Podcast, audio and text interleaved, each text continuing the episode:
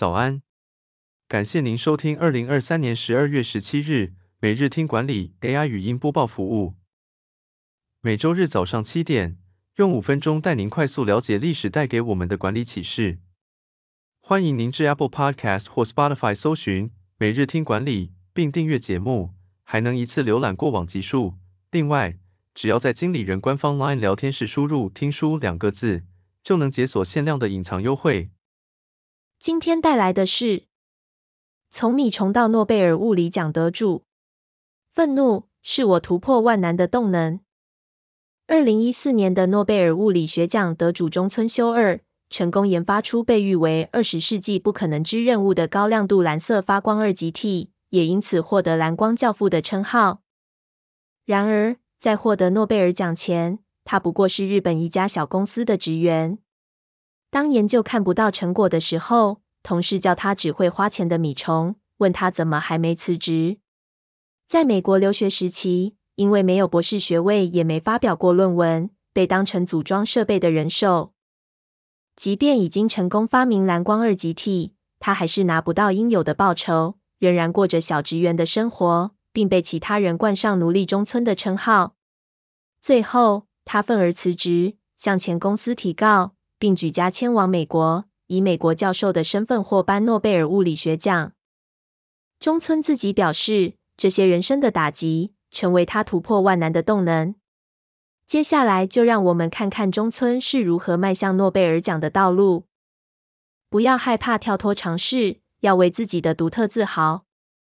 最初，中村花了十年得出三项研究成果，但因为商品不卖，所以公司的人都不看好他。甚至直接要他放弃手边研究，但他坚持下去。他认为要发明具有独创性的神奇产品，就是从有了其他人会说这个东西傻子才做的构想开始。中村表示，在实验没有进展的时候，有人会看似关心，但不负责任的要你干脆放弃，而每次听到这些杂音，自己就越无法专心研究。于是中村后来干脆不接电话，不开会。也不回复信件，专心在自己的研究上。回过头来想，他认为那些要他放弃的人，都是因为自己无法坚持到最后，才希望别人像他一样放弃。没有预算，连实验设备都自己动手做。最初展开研究时，预算几乎等于零。中村所在的企业连买一支铅笔、一本笔记本都要课长签名。通常遇到这种情况，多数人不是失去工作动力，就是直接放弃。不过中村不同，他干脆连实验设备都自己做。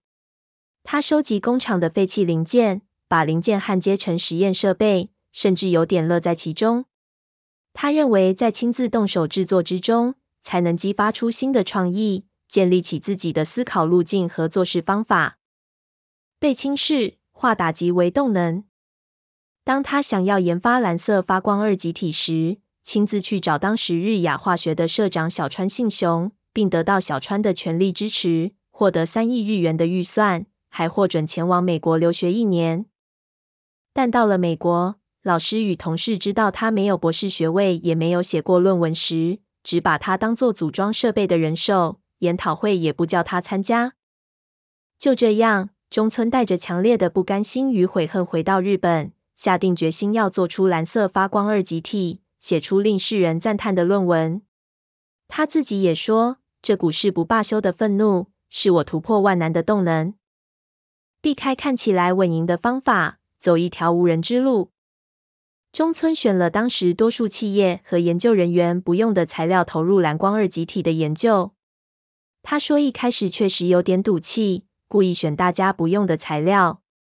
但他背后的盘算是，如果用大家看中的材料研发成功，其他人还是只会采用大企业的成果，不会注意到默默无名的他，就算写成论文也不会大放异彩。而且说是众望所归的材料，但实际上也没有人研发成功，认为迟早会成功，只不过是大家一厢情愿的想法罢了。后来他成功商品化蓝光二极体，成为世界知名的人物。也结交了不少朋友。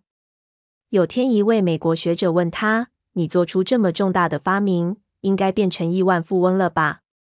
中村说，日本企业的研究员，无论做出什么成果都归于公司，自己的生活跟以前没什么不同。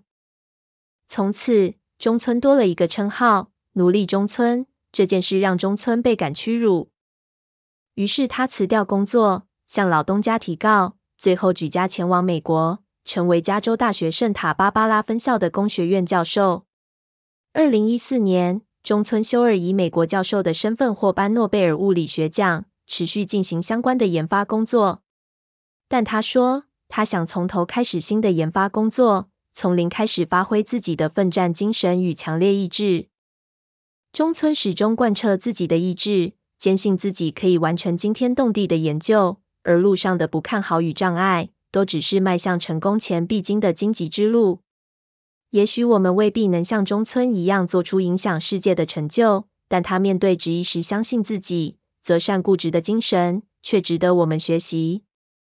感谢您收听，我们将持续改善 AI 的语音播报服务，也推荐您订阅经理人电子报。我们会将每日 AI 播报的文章寄送到您的信箱。